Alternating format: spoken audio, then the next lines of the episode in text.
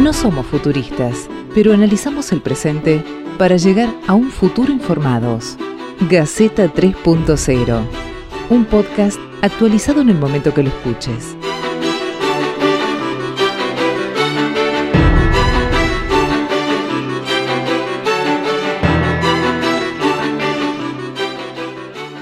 Bueno, bienvenidos, buenos días, buenas tardes, buenas noches, depende de la hora que nos estén escuchando.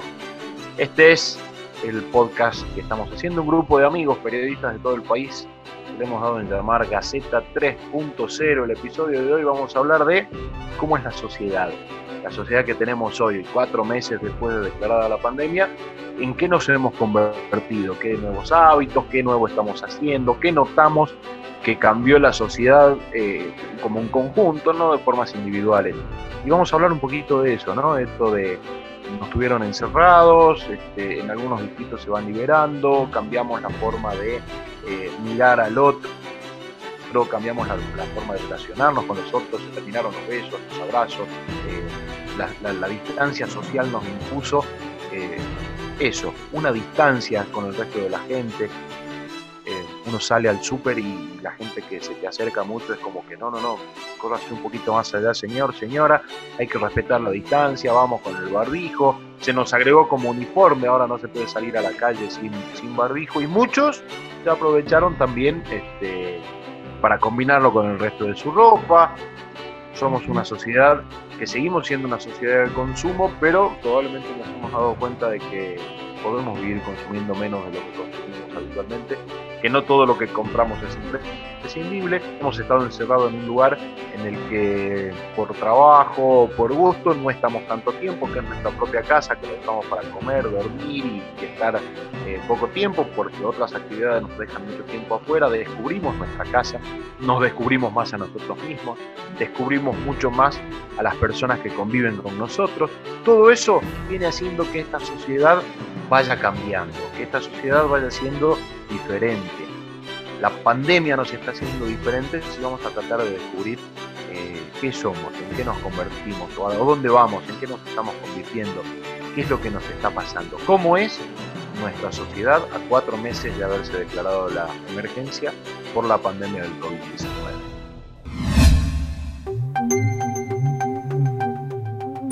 Gaceta 3.0 lo escuches cuando lo escuches, siempre va a estar al día.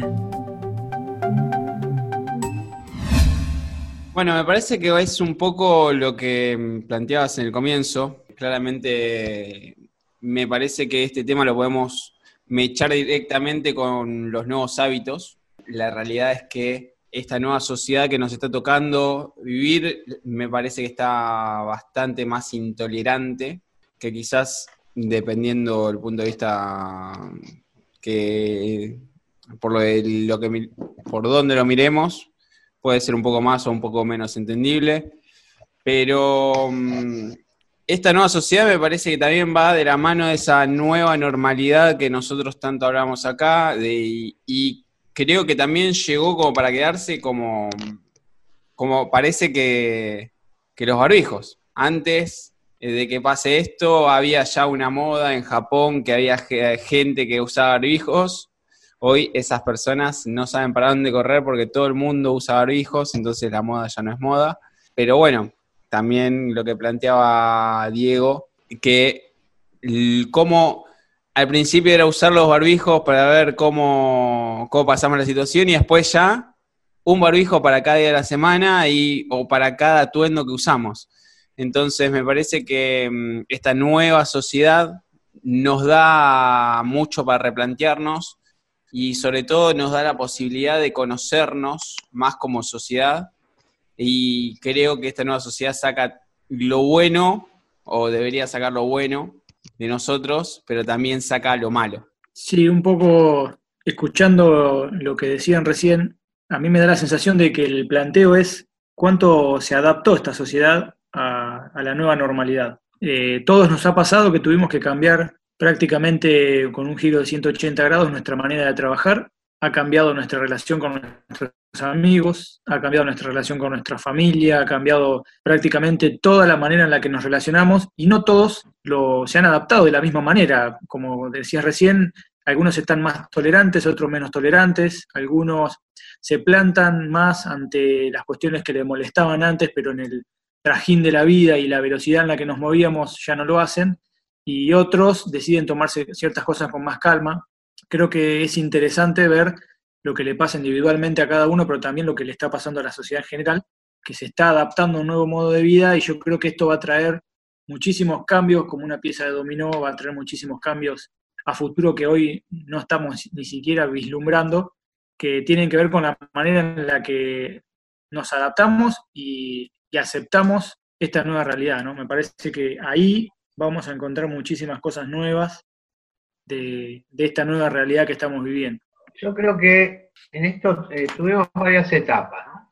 Yo voy a tratar de abstraerme de mi condición de médico, porque yo tuve que seguir trabajando, digamos, pero es como que yo vi que en la sociedad de golpe vino un, shock, ¿no? 20 de marzo el presidente dice todos ver, y todos asustados, yo creo que hubo mucho miedo en ese momento, este, y, todos, eh, es como que nos, refugiamos todos en nuestras casas, como, uy, uy, uy, se viene una brava, estamos mirando lo que pasaba en Europa, estamos viendo que se moría mucha gente, estaban empezando a pasar casos acá, no muchos, pero había, empezaron a decir que esto va a aumentar y bueno, entonces la gente se refugió en sus casas.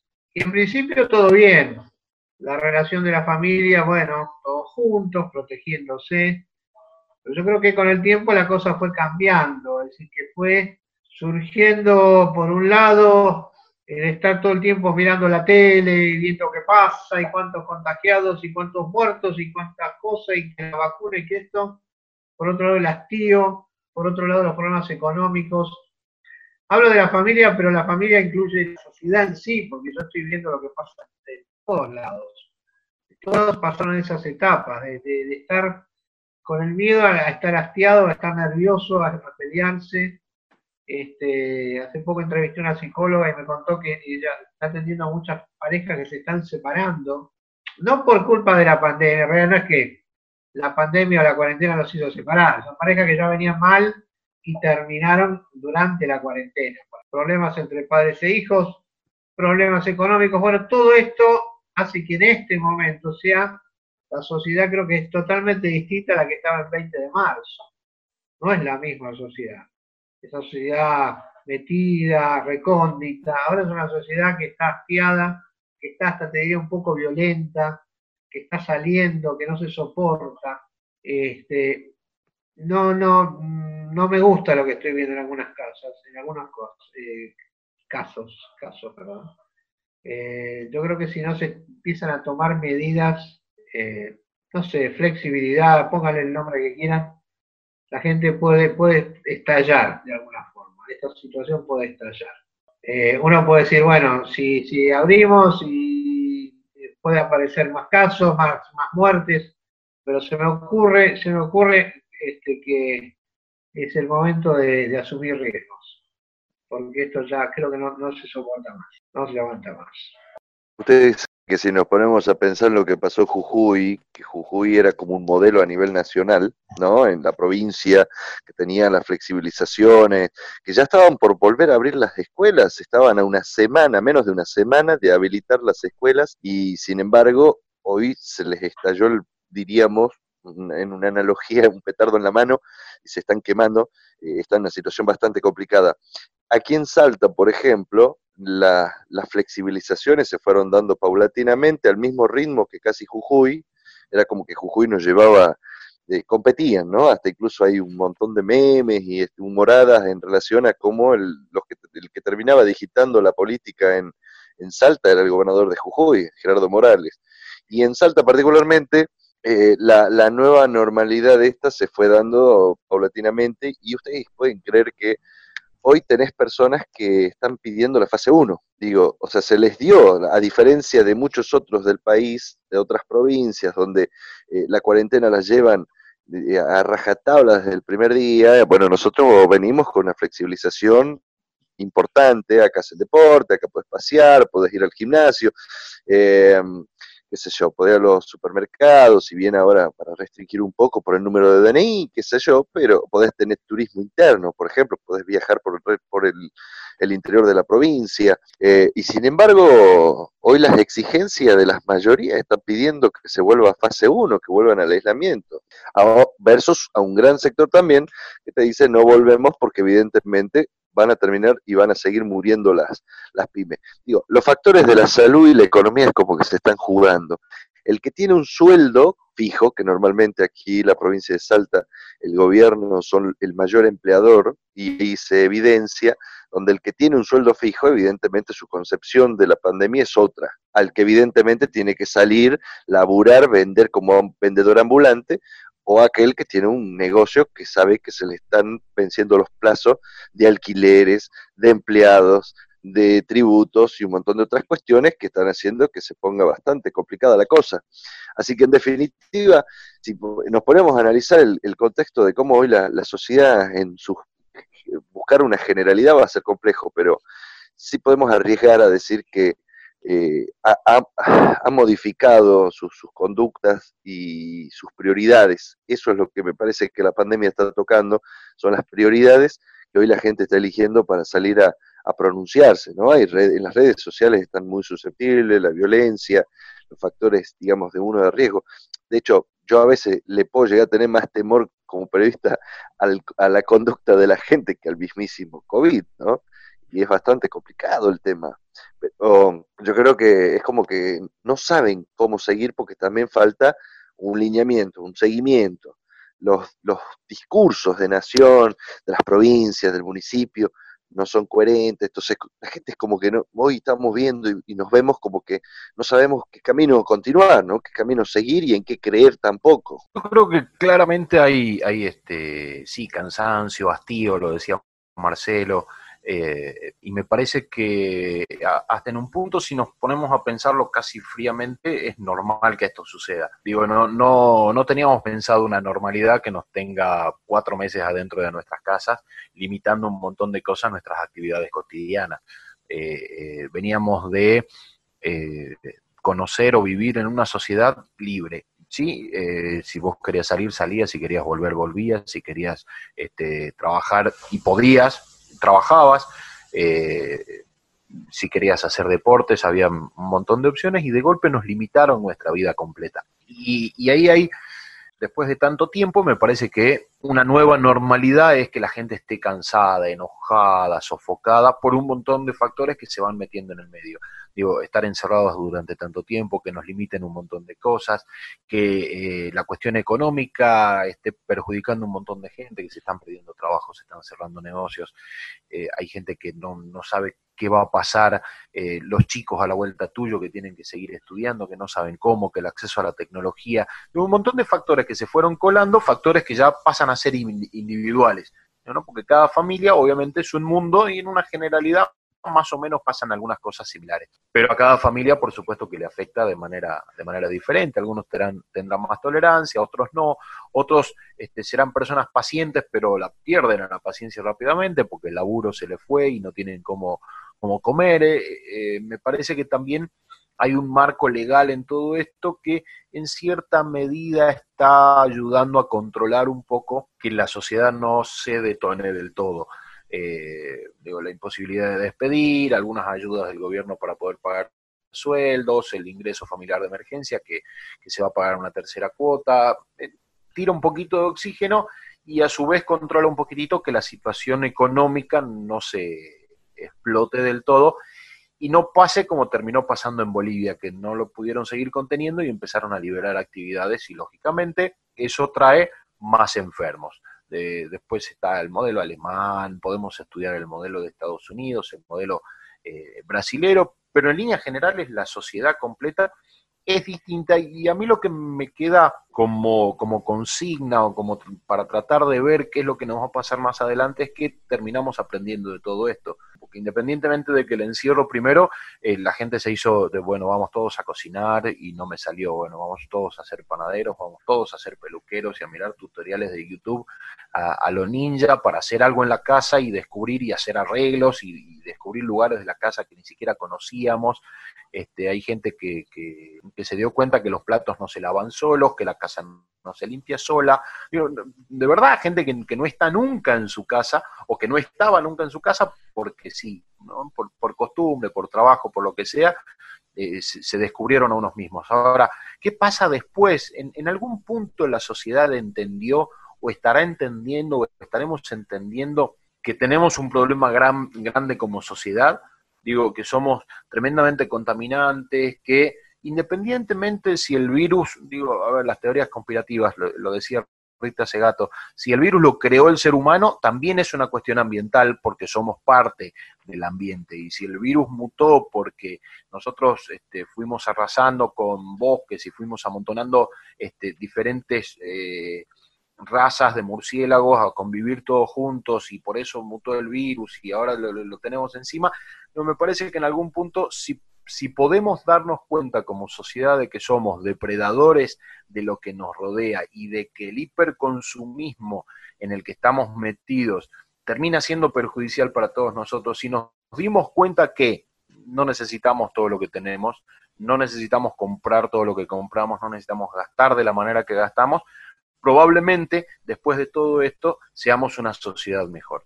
Insisto, va a pasar la bronca, va a pasar la molestia, va a pasar el hastío, va a pasar el cansancio. En algún momento todo esto va a terminar pasando.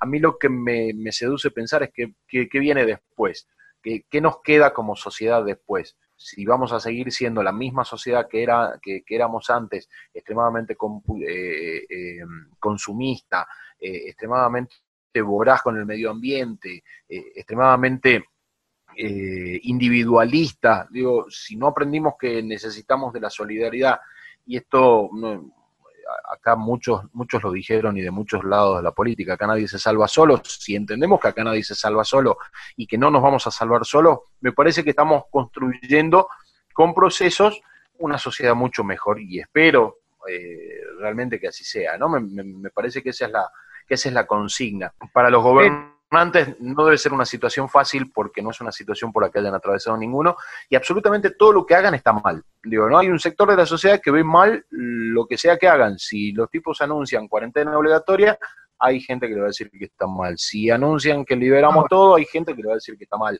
Eh, debe ser una situación bastante incómoda independientemente de afinidades que uno pueda tener con unos o con otros. Debe ser una situación este, difícil para cualquiera sentarse y decir, bueno, ¿qué decisión tomo? Porque eh, desde el presidente, todos los gobernadores y todos los intendentes al principio estaban todos con excelente imagen, porque te cuido, porque es una guerra, porque eh, eh, nosotros nos, tenemos que cuidar, somos una sociedad, la misma bandera y, y, todo lo que nos vinieron diciendo. Después nos cansamos de eso, después dijimos, basta de todo esto. Entonces ya la imagen de todos los dirigentes de la primera línea del gobierno nacional, de los gobiernos provinciales y municipales, ya no es tan buena como hasta hace uno, dos o tres meses atrás. Y me parece que eso también les debe preocupar a ellos mismos porque les queda después el camino para adelante, ¿no? Porque después se termina la pandemia y hay que gestionar.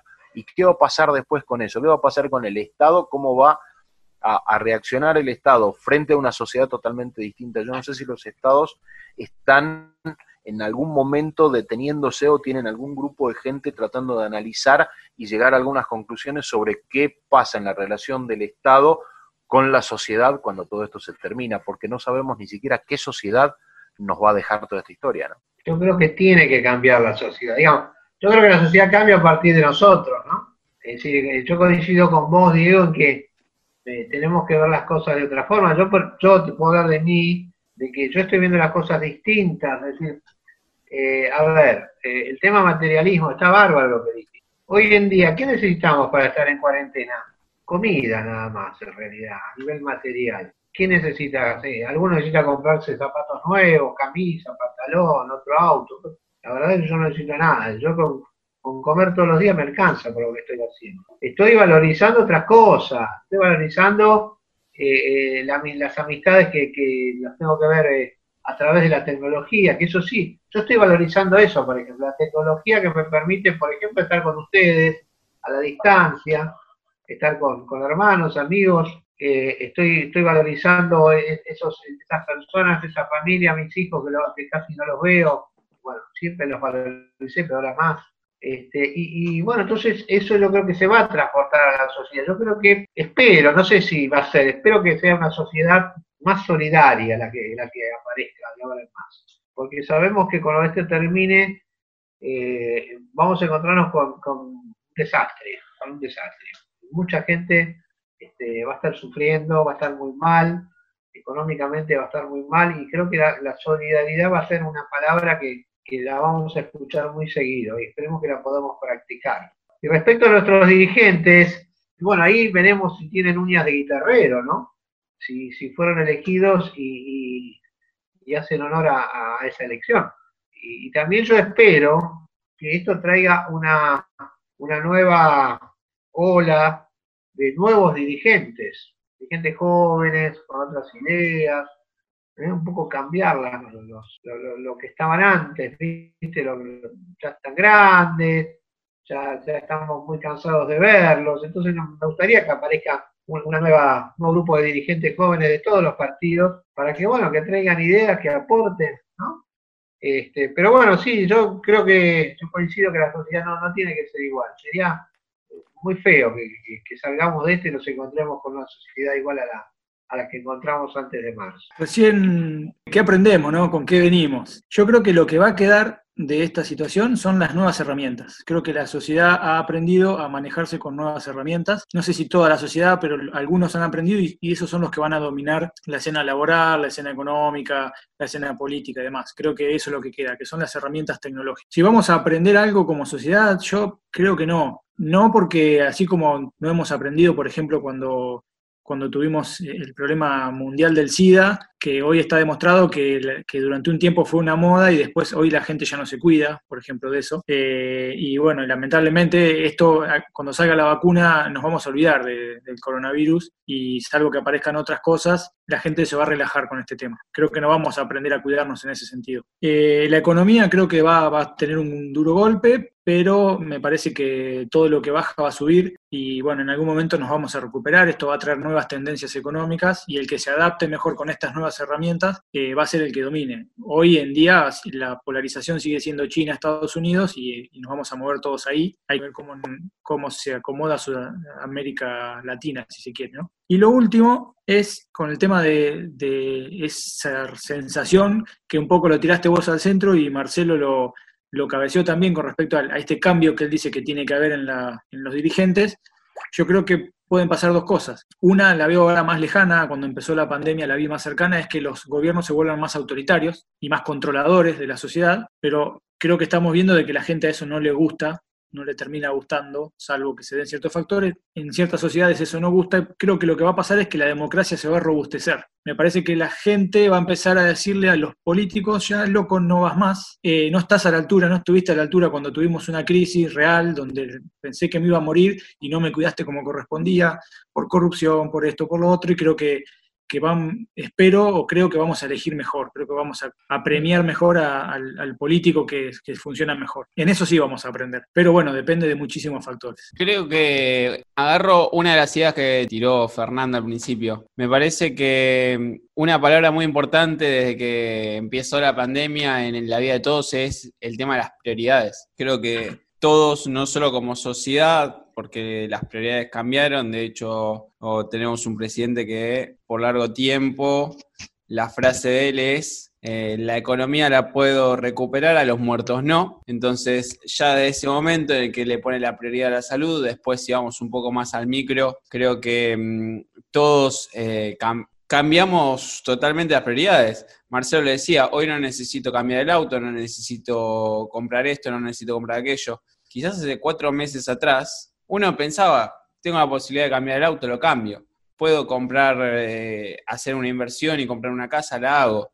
Eh, creo que también las prioridades cambiaron y me parece que el, gran parte de la sociedad sí va a lograr capitalizar esto. El cómo yo creo que hubo diferentes fases en la vida de las personas en cuanto de que está el aislamiento en el cual al principio, el primer mes y medio, muchísima gente que empezó a trabajar desde su casa, se metió tanto en el, trabajo en su casa que trabajaba en vez de 8 horas, 18 o 20 horas. Y no sabía cómo cortar los horarios entre el trabajo y lo que es su vida normal. Y me parece que, por lo menos me está pasando con muchas personas que conozco y con los círculos donde me muevo, las prioridades empiezan a pasar no tanto por el trabajo, sino por las familias. Y mucha gente, gracias a esto, empezó a reencontrarse con su familia y empezar a disfrutar de su familia, que me parece que... Mm, que también es algo para capitalizar, eh, más allá de lo que decía Silvio, que es el tema de eh, las tendencias tecnológicas, que me parece que es, eh,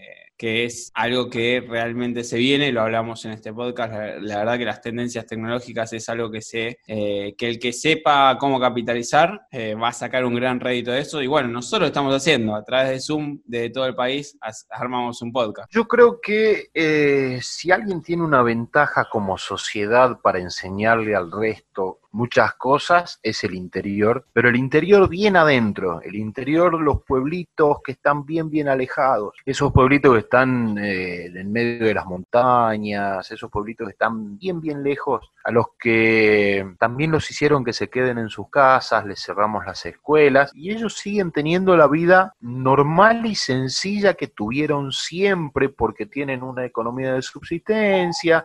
Digo, yo no estoy diciendo que esté bien que la gente viva así y que la gente viva con lo que la gente viva con faltas, con que le falten cosas. Pero hay un montón de pueblos y de comunidades y, probablemente entre comunidades originarias encontremos eh, mucho en las zonas de la puna, las formas de vida que son mucho más autóctonas y mucho más amigables con el entorno, porque no tienen eh, accesos al celular, a la compu, al Zoom, a, Internet, a televisión por cable.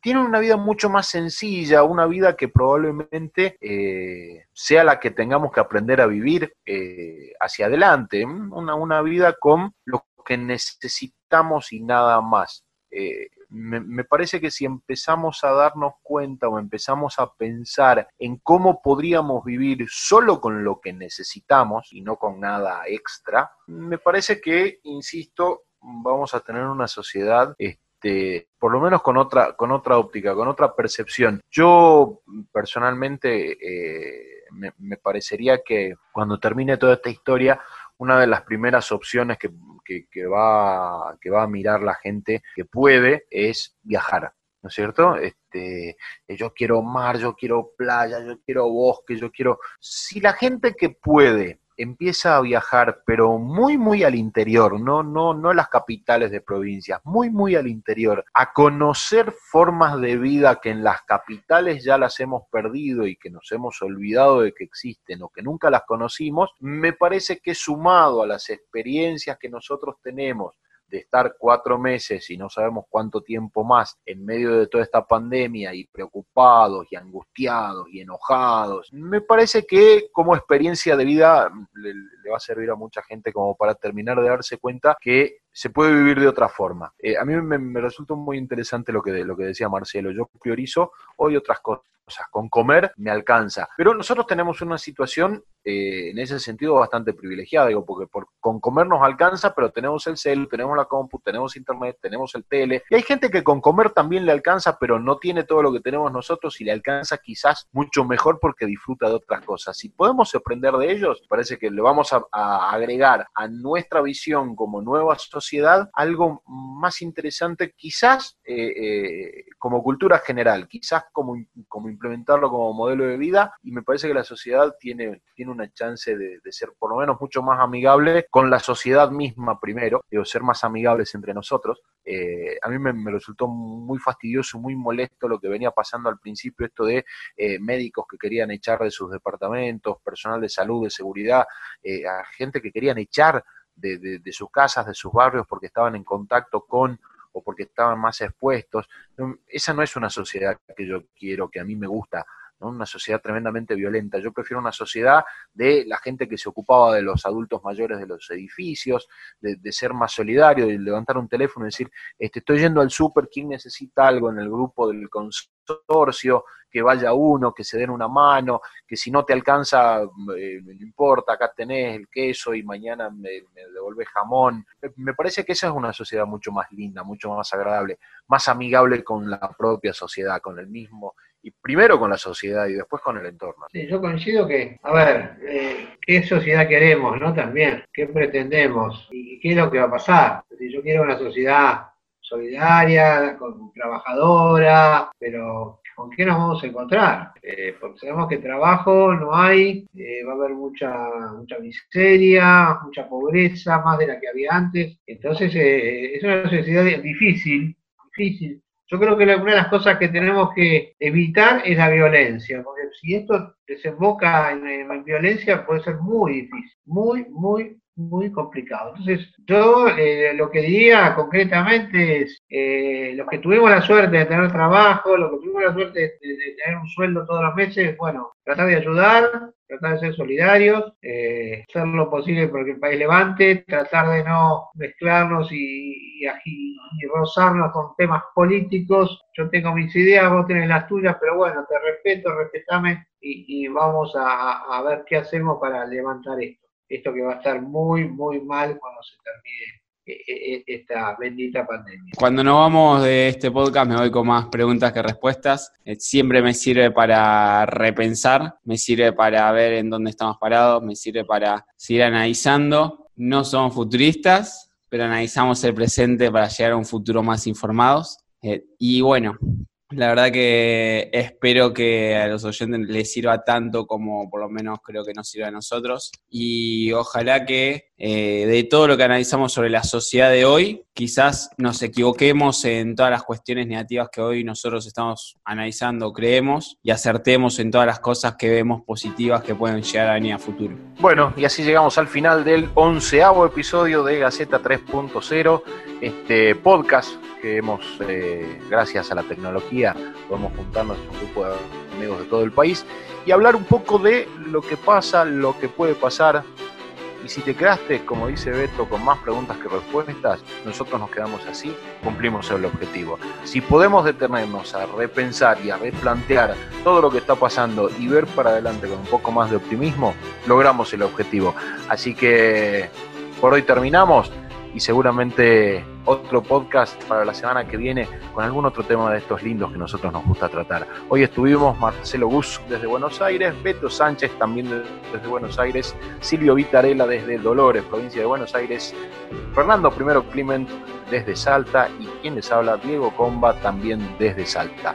La tecnología nos ha, nos ha permitido que podamos hacer esto para todo el país, para todo el mundo y cada uno desde su casita.